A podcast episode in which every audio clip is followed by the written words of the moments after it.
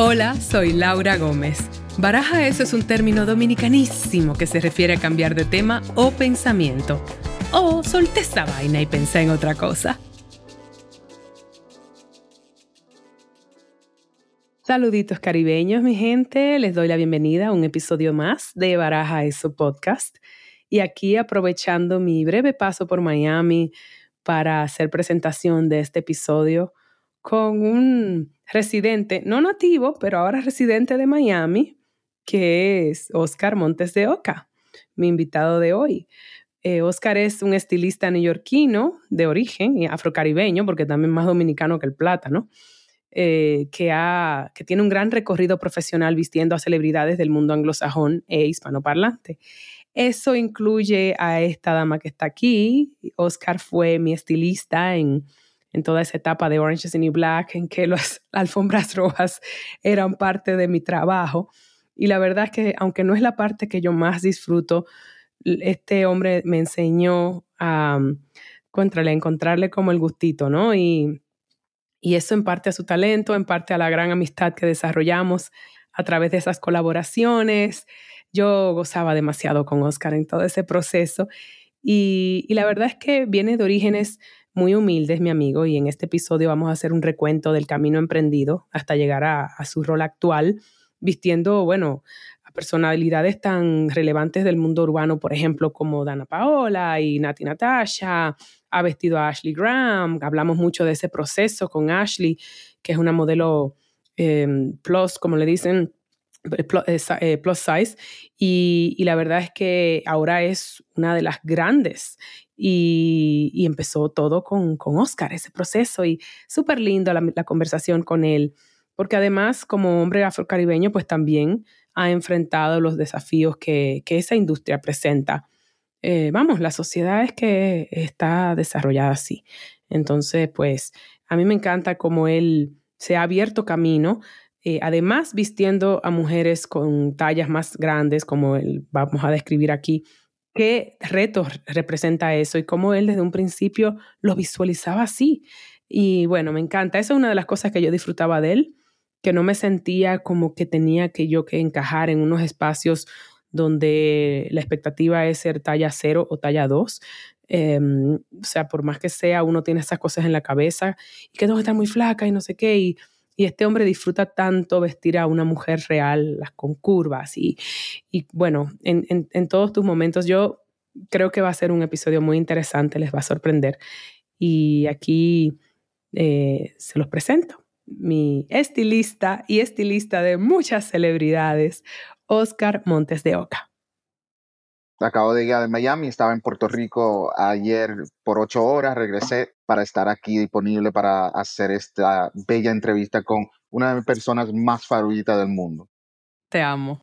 Y yo Tan lindo. Tan fabuloso además. O sea, yo estaba en Puerto Rico por ocho horas haciendo un trabajo, más o menos así ve el asunto. ¿Qué tú hacías en Puerto Rico? Cuenta, ¿se puede contar ese chisme? Puedo contar lo que estaba haciendo, no puedo contar con quién lo estaba haciendo. Uno de los uh. ejecutivos más grandes de la industria de música, necesitaba unas fotos nuevas para unas cuantas entrevistas que le están haciendo y como yo trabajo con muchos de sus clientes, me llamó para ir a hacerle el styling. Ay, qué lindo.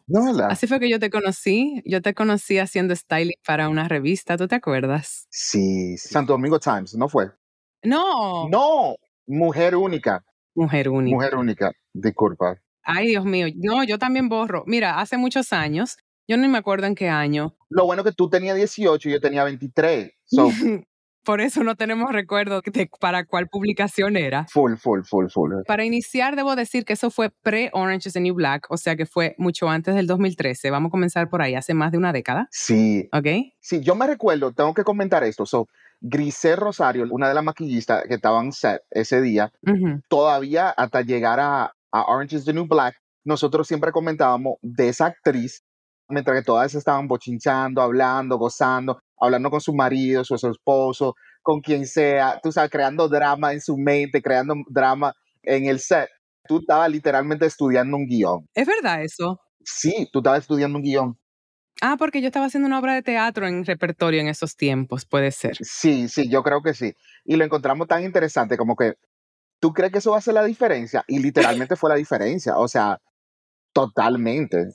No sé, Oscar Monte de Oca. Yo de verdad que, bueno, gracias por el cumplido, pero también me hace sonar como una nerdita.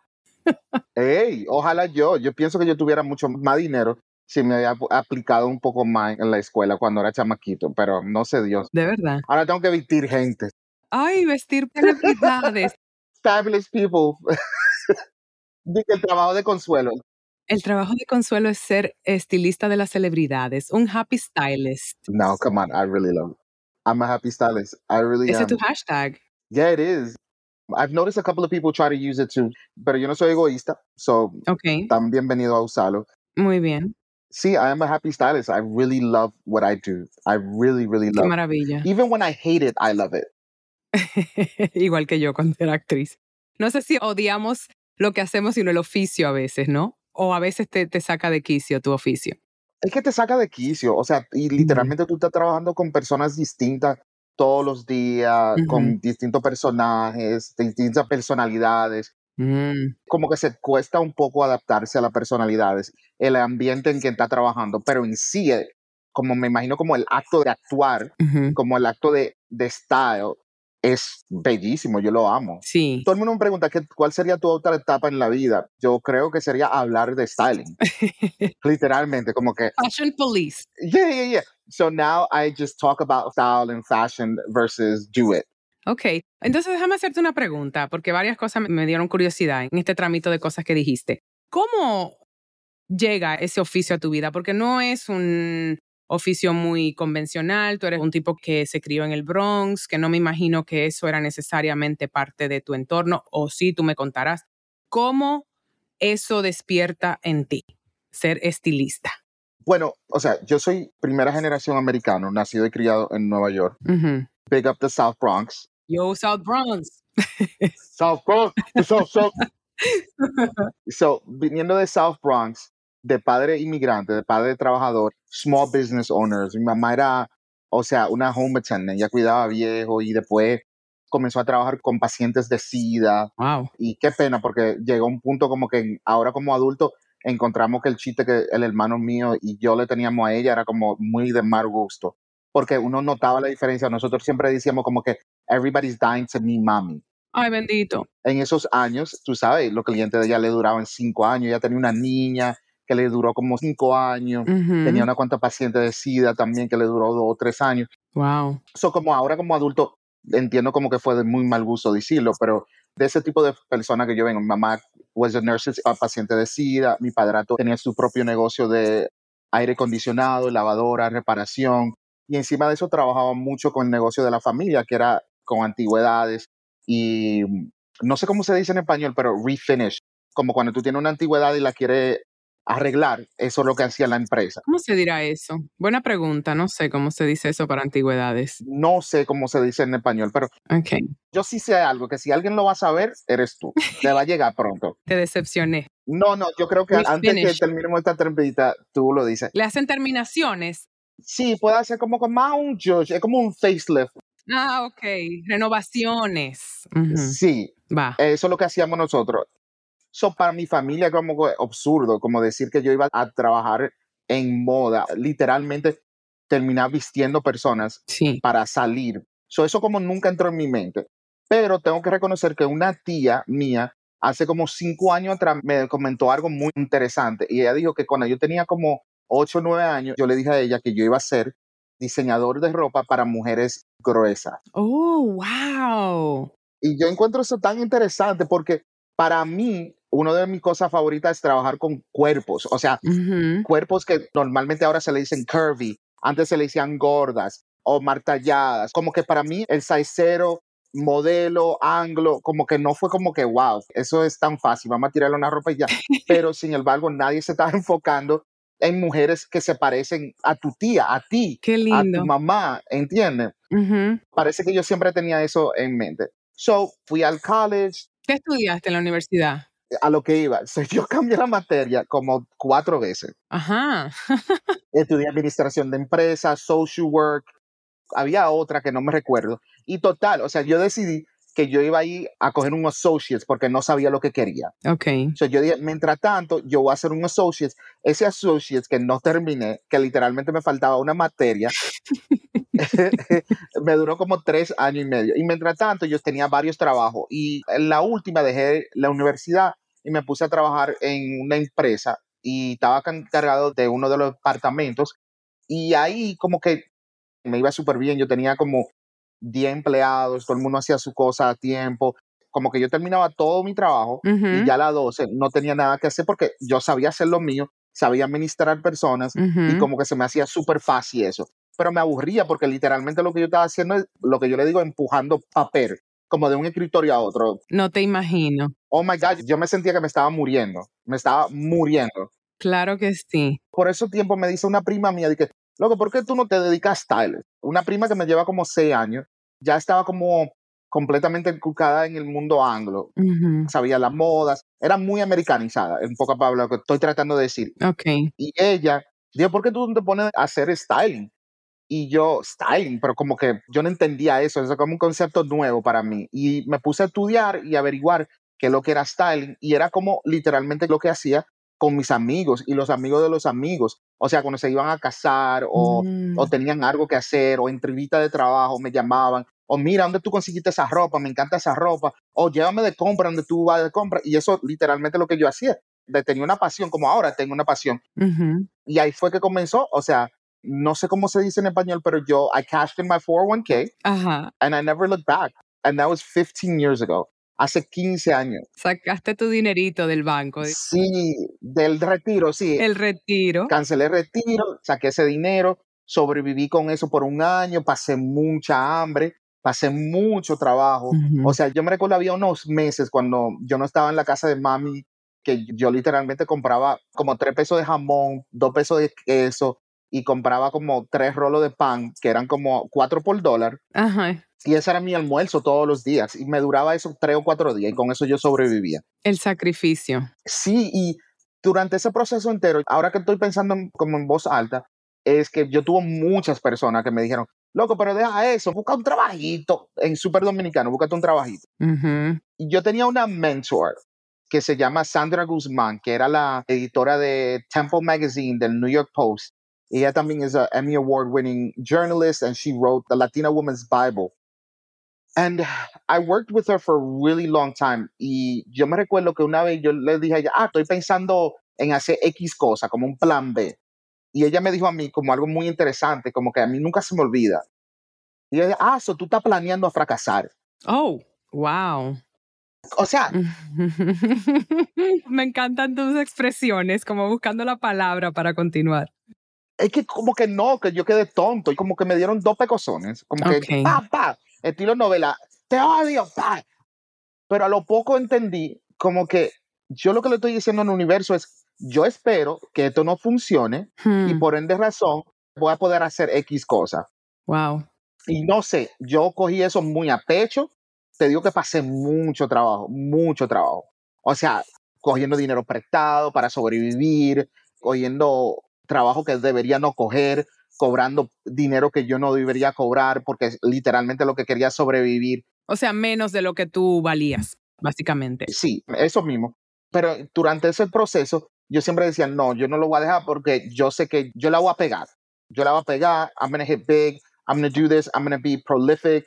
It was important for me to be prolific and respected for what I did. Qué bonito. And poco a poco se me está dando. Y disculpa por el Spanglish, la verdad, te pido disculpa. Eh, tú sabes, yo te dije aquí se acepta el Spanglish. Yo te dije al principio nada más que no te me fuera 100% al inglés, eso es todo. Pero el Spanglish es welcome en Spanglish en Baraja eso, ¿ok?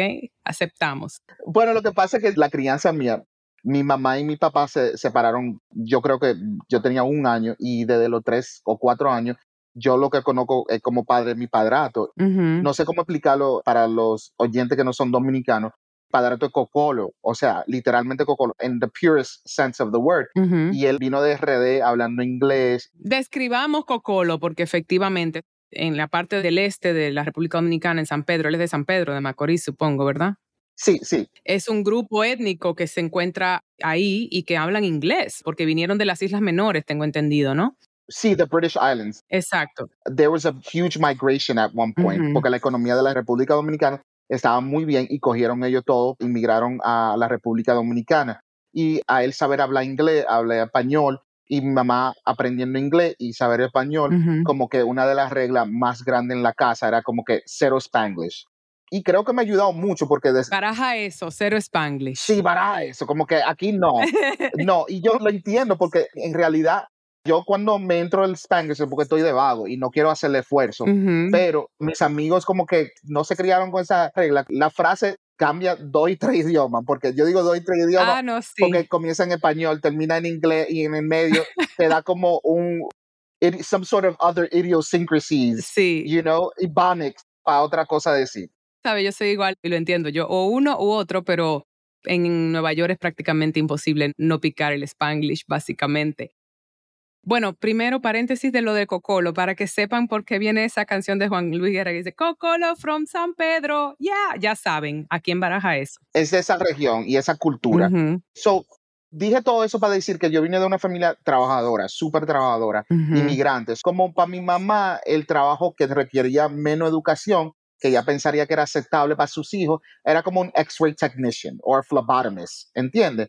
Por supuesto, es muy normal en los padres inmigrantes porque tú quieres una especie de, tú quieres un trabajo estable que pueda permitir dentro de la realidad en la que ellos viven, de lo que vive el inmigrante que viene a mejorar su vida, que tu hijo no pase el trabajo que ellos pasaron. Hay una especie de ajuste que quizá ellos tienen que superar para entender que sus hijos tienen otra realidad. Y yo lo entiendo perfectamente y que a uno le toca entonces como que sobre todo en el caso tuyo que te criaste en Estados Unidos, demostrar yo estoy en otro lugar y puedo ir con cosas no convencionales. Sí, era muy chocante para ella al principio porque ella no entendía que era eso, como que literalmente a ti te pagan para que le pongan ropa. O sea, tú cogiste préstamo para ir a la universidad para terminar haciendo eso, como que no lo entiende. Y hasta el sol del día, como que ella no lo entiende muy bien. Ella... Ojo, Oscar, es difícil de entender nuestro oficio. También yo, eh, yo pasé lo mismo. Actriz aquí en República Dominicana para mí eso era un, un pequeño secreto que yo guardaba por mucho tiempo y, sabe, como un poco vergonzoso y no me atrevía a decirlo. Era un hobby. Ella está en su clase de actuación y todo, pero mm. la idea de irme a estudiar actuación, pagar por estudiar actuación, cuando mi papá tenía una empresa, era, obviamente va a trabajar con su papá, era lo que se asumía. Entonces yo creo que somos muy afortunados de hacer lo que amamos. Sí, definitivamente. Y la doña todavía, como te digo, no entiende lo que yo hago, pero ella yo la encuentro cada rato como cuando voy a visitarla y la escucho hablando, que ella no se da cuenta que uno está en la misma habitación. Sí. Ella se pone como que dando nuestras rosas, pero ella no entiende muy bien lo que hace. Una nota muy curiosa, esta Navidad que acaban de pasar, ellos estaban aquí, se quedaron aquí, mi hermano, unos primos y mi mamá vinieron a visitarme y pasamos Nochebuena en la casa de una clienta que es latina, y cuando llegamos allá, eh, la estamos pasando bien, había varias otras gente, otros invitados, y cuando nos íbamos, ella se voltea y nos dice en el carro, yo creo que, o no sé si fui que nosotros le dijimos a ella, pero el punto fue que ella dijo, ese era Dari Yankee. yo pasé noche buena con Dari Yankee. claro, Dari Yankee no es mi cliente, pero él estaba ahí como invitado, un amigo de la cliente. Y él was like, yo pasé Nochebuena con Daddy Yankee. Y yo, mami, tú vayas a querer a todas tus amigas del Bronx a decirle que tú pasaste Nochebuena con Daddy Yankee y que él comió tus empanadas. Dime una cosa, ahora que tú mencionas eso, el hecho de que tú trabajas con figuras públicas, con muchas celebridades que son ahora top en su industria, en la industria del cine, en la industria del género urbano. ¿Cuándo fue tu primera experiencia teniendo una, una clienta como de alto perfil que te hizo sentir que estabas llegando, no sé, a algún otro nivel o algo así? Si te acuerdas. Sí, sí, me acuerdo, me acuerdo. Yo creo que mi carrera definitivamente cambió y dio como un giro muy interesante para lo mejor. Antes de eso, como dos o tres años antes, yo había trabajado con Don Omar y me fue muy bien, pero como que famoso no me hizo.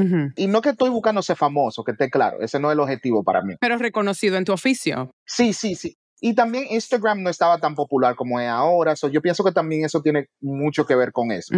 Pero yo creo que entrevistas, me podía hacer un Google. Fue cuando comencé a trabajar con Ashley Graham. Claro. Y lo que me encantó con Ashley Graham, que no solo yo crecí, crecimos juntos.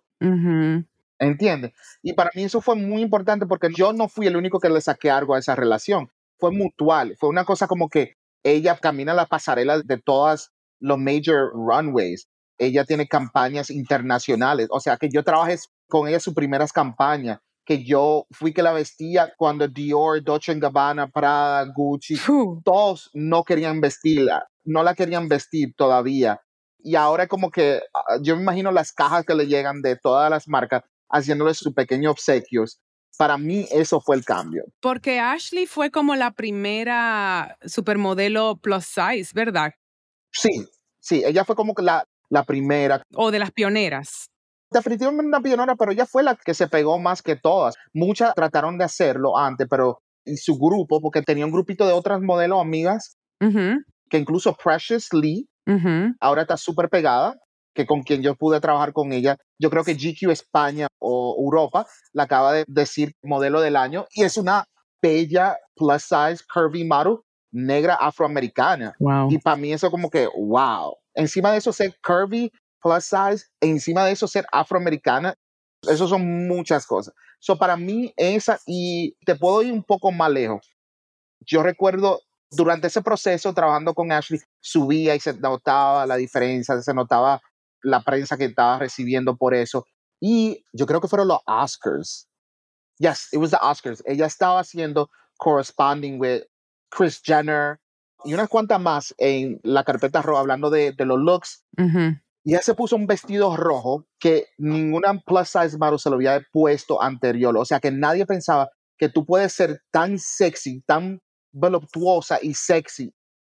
O sea, el día siguiente yo tenía por lo menos cuatro entrevistas ya programadas, porque todo el mundo quería hablar de eso. Wow. Eso fue, ahí mismo fue que yo noté la diferencia. Ahí fue que yo dije, oh. Y eso fue tu visión. Te digo que no me gusta decir fue mi visión. Y te lo digo porque, porque tú bien lo sabes. No sé si el público sabe, tú y yo hemos trabajado juntos. Yo te he vestido para el red carpet anterior. Y por más que yo me guste algo, a mí yo no creo que es mi visión, es nuestra visión. Bueno, tienes razón, es nuestra visión. ¿Entiendes? Sí. Porque tú sabes muy bien como que hemos tenido nuestras diferencias en cuanto a qué poner. Sí, sí, sí, claro, claro, claro. Always, always, baby. Always pero yo siempre termino diciendo lo que te sienta más cómoda. Espérate, déjame aclarar una cosa. Es verdad, hemos tenido, porque no, no, han sido sweet, ha sido, no me voy a poner eso, Oscar. Ponte eso que te va a ver bien. No me siento, o sea, pero cuando digo tu visión, me refiero a lo siguiente. Es verdad que al final es una colaboración. Es difícil también explicar el rol que hay aquí entre clienta y estilista, ya sea que seas modelo, ya sea que seas actriz, pero en mi experiencia, el estilista lo que hace artísticamente es tener la visión de verme como quizá yo no me veo. Sobre todo con el tipo de cuerpo con que tú trabajas, que no es el convencional, como bien dijiste antes, no es la talla cero, que a mí me encanta eso de ti. Parte de la razón, primero por la que trabajé contigo y segundo por la que nos llevamos tan bien y por la que te quería traer a este espacio. Me parece muy relevante que dijeras eso de lo de Ashley, de cuántas marcas la rechazaron y todo lo demás en su momento, porque fue por su talla, no por otra cosa. Sí, no, no veían el beneficio, no, no era necesario para ellos. Como que todavía yo lo encuentro tan curioso. O sea, Ashley es una belleza. Amo a Ashley, me siento muy agradecido. Fue una experiencia muy bella. Pero lo encuentro tan interesante ahora cuando yo abro las páginas de Vogue o veo, ella es una pasarela súper internacional de una de las marcas más grandes del mundo y yo ah, yo todavía tengo los correos electrónicos que dicen, no, desafortunadamente en este momento no tenemos nada disponible para Ashley. Pero qué increíble que hayas podido ver y vivir esa transición con ella. Qué hermoso, qué gran progreso, ¿no? En cuanto a... es verdad que estamos mal en esta sociedad en que vivimos con los cánones de belleza, pero qué interesante que tú seas parte de esa trayectoria de cambio. Full. A eso me refería con lo de tu visión. Sí. Porque yo no sé cuál es el caso de Ashley. Me imagino que tendría, no me la imagino muy diferente en cuanto al condicionamiento que tenemos que batallar. O sí, ella es una tipa que desde un principio amaba sus curvas al 100% o también batalló con eso? Yo creo que ahora en día no es solo mujeres, o sea, todos los hombres están batallando algo with some sort of body image issues. Wow, sí. Pero Ashley tiene, o sea, tú le haces un Google a Ashley, te sale que también yo trabajé el TED Talk. Ella trabajó eso, ella lo trabajó. Ella vino de una mamá súper bella. Y cuando me refiero a bella, no me estoy hablando solamente del físico. Te estoy hablando de una mujer alta, grande, como que una de esas mujeres que tú sabías que jugaba voleibol, la mamá de ella. No era delgada, pero se le veía que definitivamente era bella, era como... Era atlética ahí. No sé si atlética, pero era como más el cuerpo ese que nosotros referimos como amazón. Ok, ya. Una mamazota, ¿entiendes? Bella. Y parece que la mamá no tenía ningún problema con su cuerpo. Wow. ¡Qué envidia! y la mamá como que siempre le inculcaba a las niñas eso, como que body positivity. Y poco a poco ella lo comenzó a agregar. Daily affirmations, positive talk. No sé cómo se dice en español, self-deprecating. Sí, esas voces criticonas. Y el latino le encanta self-deprecating. Y ella como que no. Y tú escuchas los TED Talks. Ella literalmente se paraba enfrente de un espejo y se decía, yo soy bella, yo soy esto, yo soy lo otro. Y ella lo trabajó y lo logró. O sea. Yo creo que eso que tú estás diciendo, que me parece muy importante tocarlo aquí o resaltarlo, es que, por ejemplo, eso hacen mucho las mujeres afroamericanas, las mujeres negras, y lo veo también muy relevante en las mujeres con un peso no convencional o que no es el que nos informan como convencional, porque ¿qué es eso convencional? Pero el caso es que le veo la relevancia porque la sociedad te pone en un lugar donde eso define lo opuesto de belleza. Entonces, yo siempre digo, ¿quién decidió esa vaina? ¿Quién decidió lo que es la belleza? ¿Quién decidió lo que es el peso, lo que es el color? Y yo creo que en esos casos extremos donde la sociedad pone a estas mujeres en unas definiciones sociales de lo opuesto, es muy importante. O sea, yo comencé a entender la importancia de esos pensamientos positivos a partir de ahí. Y nosotras como las mujeres, sobre todo que tienen esta, este condicionamiento del marketing y todo eso, redirigir esas voces. Me parece muy bonito lo que me estás contando, básicamente. Lo encuentro interesante que tú dijiste algo sobre lo afroamericano y hasta otra cultura, cultura afro-latinas, cultura afro-africanas. Pero yo lo noto mucho en las afroamericanas en el sentido de black is beautiful, ¿sabes? Porque nosotros los afrocaribeños y todo todavía tenemos un tema con aceptar nuestra negritud. Pero menciono específicamente afroamericana, y bueno, es la cultura que más conozco en la cultura negra, como que es Black is beautiful, I am beautiful, es como desafiando esa voz patriarcal que pone a la belleza caucásica como la belleza definitiva y es desafiándola. A lo que iba a decir yo, en la situación de Ashley, yo encuentro que fue difícil para ella. Okay. Porque vamos por primero a hablar que ella es una mujer blanca de Nebraska. ¿Entiendes? Pero plus size, me refiero a eso, ¿eh? Ojo. Sí, pero vamos a comenzar con eso. So, Ashley es una mujer caucásica de Nebraska en los Estados Unidos, que no tiene un cuerpo que es lo que se considera en el medio de ser bello. En el medio de belleza, sobre todo. De belleza, sí, y moda. Ahora, tú la llevas a ella, ese cuerpo que tiene ella, y la mueve a ser afroamericana o afro-latina o solamente latina. El cuerpo se aprecia distinto. Oh, total, tienes razón. yo pienso que sí, ella hizo algo súper grande porque como mujer blanca, hizo que un cuerpo que tradicionalmente el blanco y las blancas no consideran bello, que lo acepten como bello. O sea, nosotros dijimos, mira esa mami, o sea, mira esa mami. Entendemos lo feo de lo que te voy a explicar, pero lo va a entender. Una mujer afroamericana, una latina, caminar por una acera que hay en construcción y hay tres latinos y cuatro afroamericanos y toditos se voltean y le dicen mami y lo aprecian. Y Bueno, es otro tema, pero sí aprecian. Sí, pero es otro tema, pero lo que, lo que estamos diciendo que sí se aprecia, se aprecia. Nosotros siempre lo hemos apreciado. Ahora, por los Kim Kardashians of the world, ya miraculously, esas nargas, ese culón es bello. He aceptado. Sí, yo me recuerdo que para mí, cuando yo estaba creciendo en los 80 y los 90, como que una mujer de que blanca, en cuanto se veía revista de, de moda, tener cadera, era como que, wow, cadera. Uy, cadera, ¿qué es eso? Ahora todo el mundo viaja a Miami, a Colombia, a Venezuela, a RD, a hacerse narga y caderas. Ese es otro tema que yo tengo. No nos va a dar este episodio para hablar de eso, pero eso es otro tema porque para mí eso sigue siendo un condicionamiento de no aceptación. Tú sabes, el hecho de que yo tengo que ir a distorsionar mi cuerpo porque las Kardashian definen, o quien sea, whatever, la del momento, con operaciones porque no son medidas reales, también esta tendencia de operaciones que tampoco yo comparto. Y lo digo porque, y no es que estoy en contra de alguien hacerse un ajuste para sentirse bien, vamos, una madre que tuvo un hijo y la pancita, whatever, tus pechos, qué sé yo, algo muy puntual, muy específico para tu autoestima, aplauso de pie, pero que sean unas cosas que están dictadas por una mentira, porque además son mentiras estas medidas hechas, también nos trae mucha mala información al cerebro. Y te lo digo como una persona que ha tenido, tú lo sabes, mi lucha antipatriarcal que todavía no he ganado, que es mi cuerpo. O sea, yo tengo que estar consciente todo el tiempo de que yo tengo dismorfia. I get it. Porque yo siempre me siento con sobrepeso, una cosa increíble. Yo tengo que estar en el hueso y es una mentira porque que yo nunca no voy a tener caderas. O sea, lo opuesto porque yo me crié con esas imágenes de mujeres flaquitas y quiero caber en estos jeans que no están diseñados para mi cuerpo. Es muy loco eso. No están diseñados para ti. Es muy loco. Primero, no fueron diseñados para ti. Correcto. Nadie te tuvo en el pensamiento cuando lo diseñaron, nunca. Y por eso yo amé mi trabajo contigo. Dijiste que no peleábamos, era muy poco que nos peleábamos, pero no, discutíamos, pero nosotros los dos nos gusta discutir. We find passion and love and... Conversar apasionadamente. discutir suena pleito, pero no eran pleitos.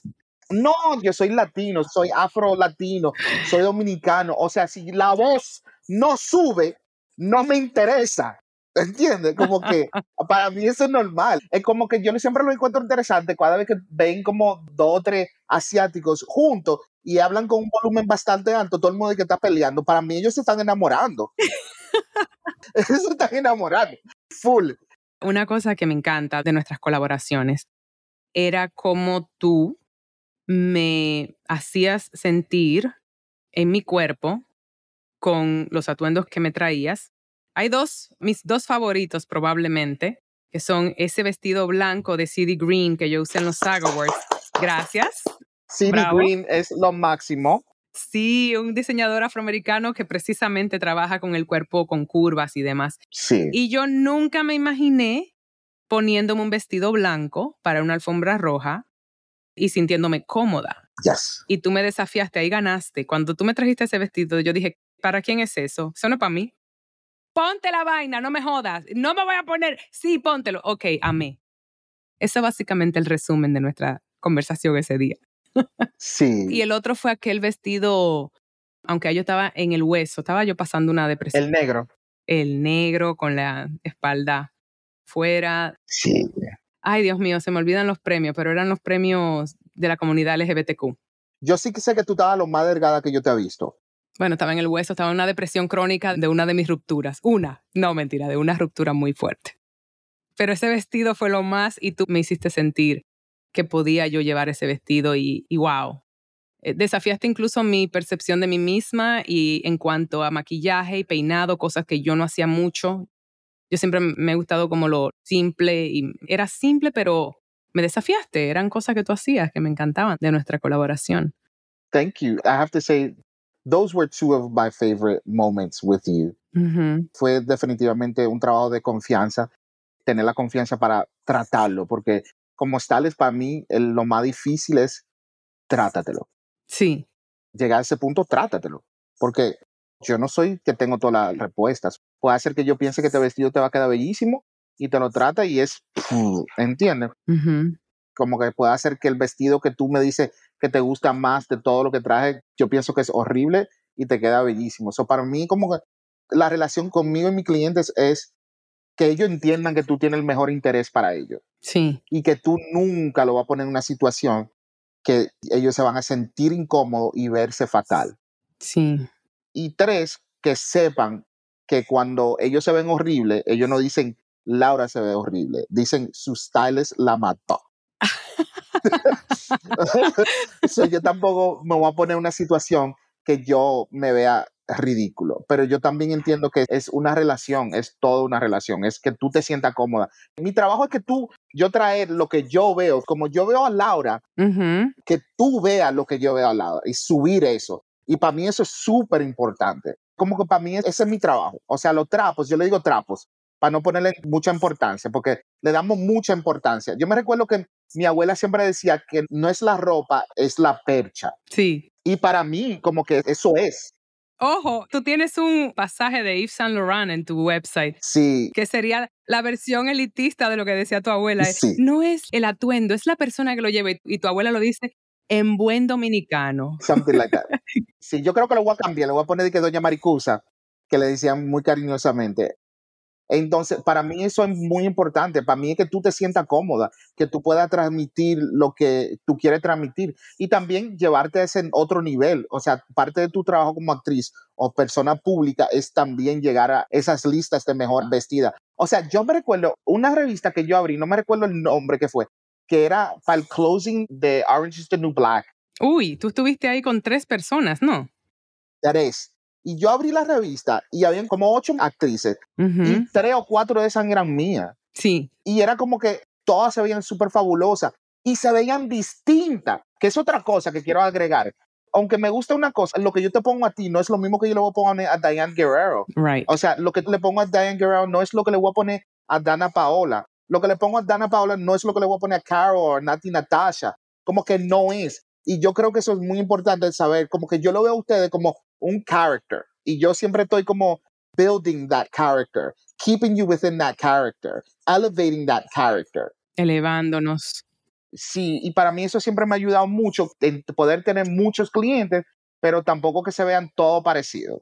Qué hermoso eso, que nos ves en nuestra individualidad y que nos celebras a cada una con el cuerpo que tenemos, que son diferentes, pero para ti, yo lo sé, me consta, porque este hombrecito se entraba, a mí no me importa, yo en cuera, que no, ya, me vestía al 100% y yo te veía el orgullo del look que tú lograbas que yo aceptara al final, pero que aceptara estando cómoda, porque eso es lo que me encantaba. Mencionas una serie de personas, algunas conozco, algunas conozco por su oficio, y me siento tan orgullosa de lo que has ido construyendo, porque me consta que nosotros dos incluso empezamos a colaborar todavía mm, tú estabas ahí en, tu construcción de lo que quieres ser y yo empezando, yo ni sabía lo que era una alfombra roja, vamos a decir la verdad aquí, o sea. Pero lo lograste. Bueno, con ayuda, con ayuda de un buen equipo. Bueno, me siento muy afortunado de ser parte de ese equipo, la verdad. Muy esencial, además. Espera, déjame decir una cosa muy importante. Yo soy una persona que ese mundo de los espejitos me cuesta, las alfombras rojas me cuestan, no es mi fuerte. Y hay algo que tú me enseñaste mucho, o sea, aparte de, de verlo como parte de mi trabajo y hacerlo mejor de ese momento. Entonces te quería preguntar, para alguien que no entienda o que le tenga resistencia, como yo en mi momento, a esos espacios, sobre todo la moda, por ejemplo, que hay tanta crítica, y lo mencionabas con tanta pasión, ¿Cómo tú le definirías por qué es importante estar en esas listas de mejor vestida? ¿Por qué eso es relevante en una sociedad que puede irse demasiado a lo plástico y a lo ficticio de ese mundo? ¿Qué te apasiona a ti de eso?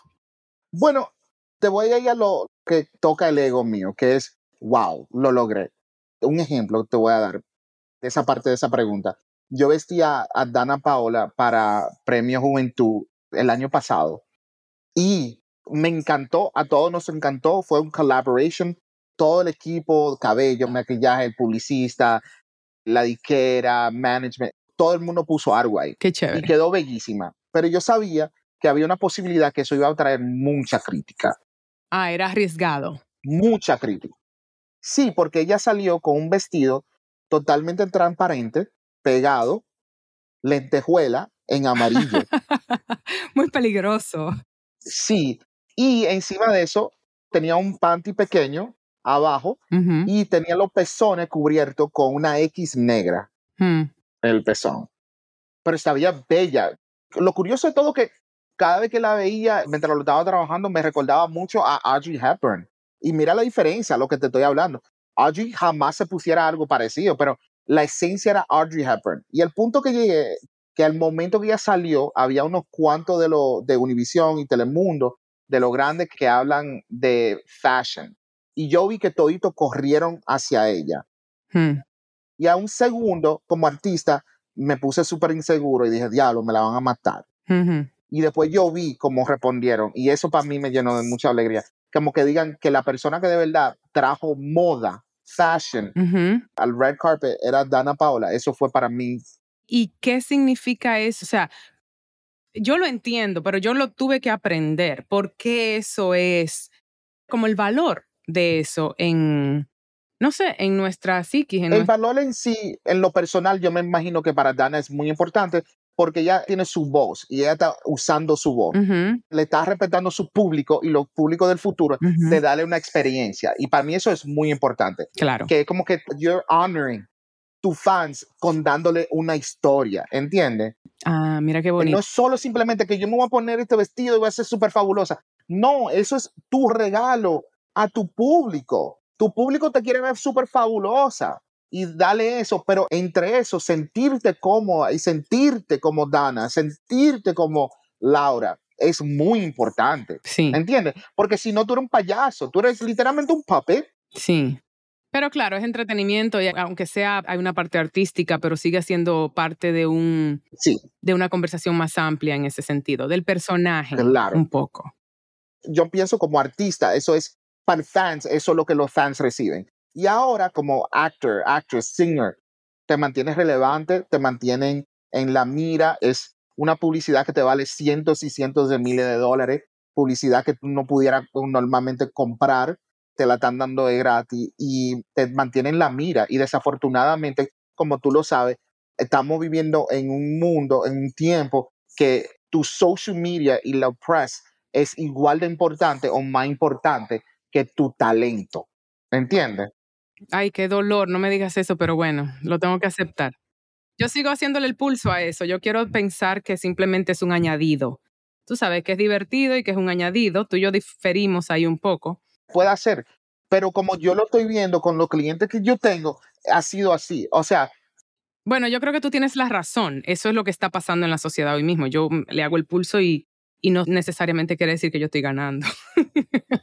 mira cómo le cambió la personalidad a Laura. Mira, mira, tocamos un tema que los dos eh, como odiamos. We secretly both hate it, but um, es la realidad de nuestra industria. O sea, este año cuando tú me llamas para hacer la entrevista, yo me di de la meta, era que voy a hacer buena entrevista. Yo lo odio. O sea, esto es vodka. Ay, él está bebiendo vodka para poder estar aquí.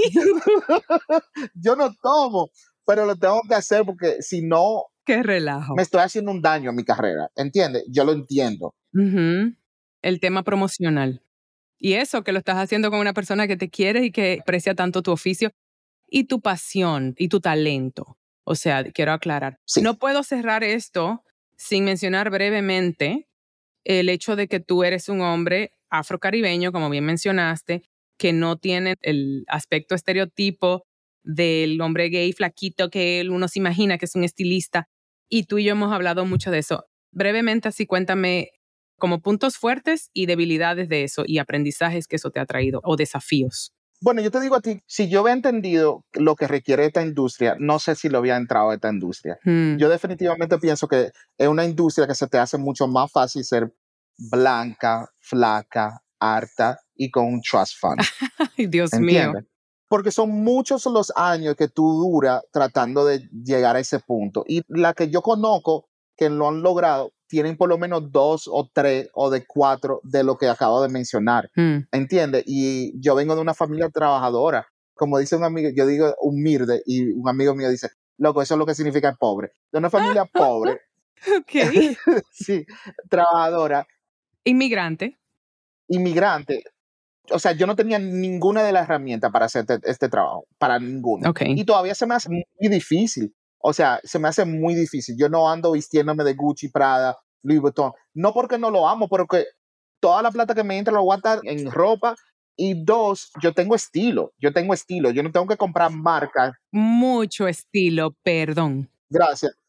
Yo tengo estilo, eso no requiere que siempre te he vestido pie a cabeza en Prada y Gucci, ¿entiendes? Aunque me gustaría. Prada y Gucci, si quieren, por favor, mándenme tírenme en DM. Yo te prefiero así, tal vez sea un regalo que tú no puedes ver. Sí, es una bendición. Pero sí reconozco que hasta con mis clientes que son super A-listers, super 20 millones, 30 millones, 40 millones de followers, todavía siendo latino y con todos esos followers rompiendo récords de música, de película, de televisión, se me hace súper difícil conseguir las super marcas, ¿entiendes? Y no porque no tengo los contactos, no es porque no sé el idioma, no sé por qué no, no puedo armar un email, no es porque no se conozco las publicitarias, es que no le dan ese amor a nosotros, no se lo dan, no entiende el valor de nosotros. Ellos no han querido hacer los estudios y darse cuenta lo que nosotros consumimos para después no cambiar las campañas de publicidad, crear muestras para prestárselo a personas como Laura, como a Diane, como a Dana, como a Nati, ¿entienden? Como que ellos quieren toda la plata que nosotros que consumimos muchísimo, muchísimo, sí. pero no le dan el respeto a nosotros. Ya gracias a Dios que por lo menos los afroamericanos ya están llegando a ese punto. A un peldaño, sí. Sí, yo creo que pronto, en 5 o 10 años, van a apreciarnos lo suficiente y comenzar a abrir todos los showrooms y todas las marcas para nosotros. Pero es súper difícil, es un trabajo súper difícil. Yo paso mucho trabajo todos los días, particularmente con las marcas, porque de verdad que no le ven el valor a nosotros. Ellos ven el valor que nosotros vamos, gastamos 40 mil dólares en un look para ponérselo en la carpeta roja, pero jamás entienden cuando lo llaman a decirle, préstame esta ropa. Yo creo que a veces sí lo saben, lo que pasa es que hay una narrativa que tienen que ajustarse a ella. Ah, no le importa. Esas son otras teorías que serán para otros tiempos, porque se nos va. Pero lo que sí puedo decir es que eso te ha hecho quizá más creativo, yo creo. Lo he vivido en mi experiencia. Sí, y me siento bendecido. O sea, trabajé con Fendi, con Dana Paola. Fue una experiencia chulísima, bellísima. La aman. Me encanta eso porque una mujer latina, teniendo la cara de Fendi Latinoamérica o México en particular, eso me llena mucho de felicidad. Yo estoy muy contenta por ti. Esto ha sido una conversación muy linda para mí tener contigo hoy, Oscar. Me siento muy, muy honrada de tenerte aquí y de tener esta... Igual. esta bomba afrocaribeña de pasión del Bronx. Amé. I'm glad. Thank you so much for having me and thank you for this experience and sharing your art and your, your talents and this to the world. La verdad que me siento muy agradecido no solo de tenerte como clienta, pero como amiga. Y la verdad que la pasamos súper bien. Yo te celebro, tú sabes, yo siempre celebro a cualquier persona inmigrante que además habla el idioma porque hizo el esfuerzo y todo lo demás. Así que esto es un espacio donde eso se celebra, no hay juicio a eso. Yo te celebro por todo lo que pasaste para llegar a donde estás y por todo lo que desafiaste y yo te celebro por todos los looks maravillosos que tú trajiste a mi vida y a mi historial de cuando yo hacía alfombra roja, que eso ya quedó, por lo menos en el momento. Thank you. Por ahí viene una cuanta fuerte. Lo sé, lo siento, me lo soñé ayer. No, mentira, yo estuve en Tallinn y ahí, sabes, tenía tu vocecita en mi cabeza. Laura Gómez, por favor, haz el esfuerzo por tu público que te quiere ver bonita. They deserve it, they deserve Tú eres como una mamá dominicana. Mija, ponte un, un pintalavita, aunque sea. Sí, sí. Te quiero, mi vida.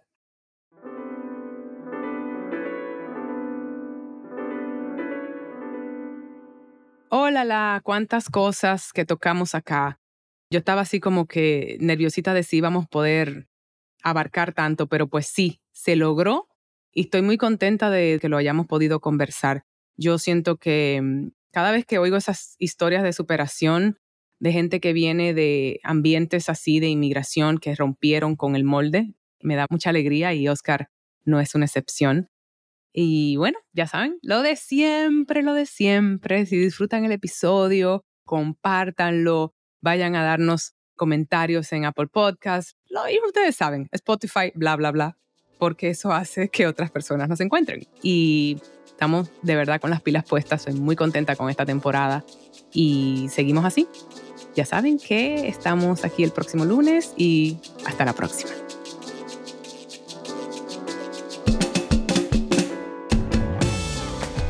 Baraja Eso ha sido creado y coproducido por mí, Laura Gómez, junto a mi tribu caribeña de Yuca Lab. Música original de Stu Mindeman.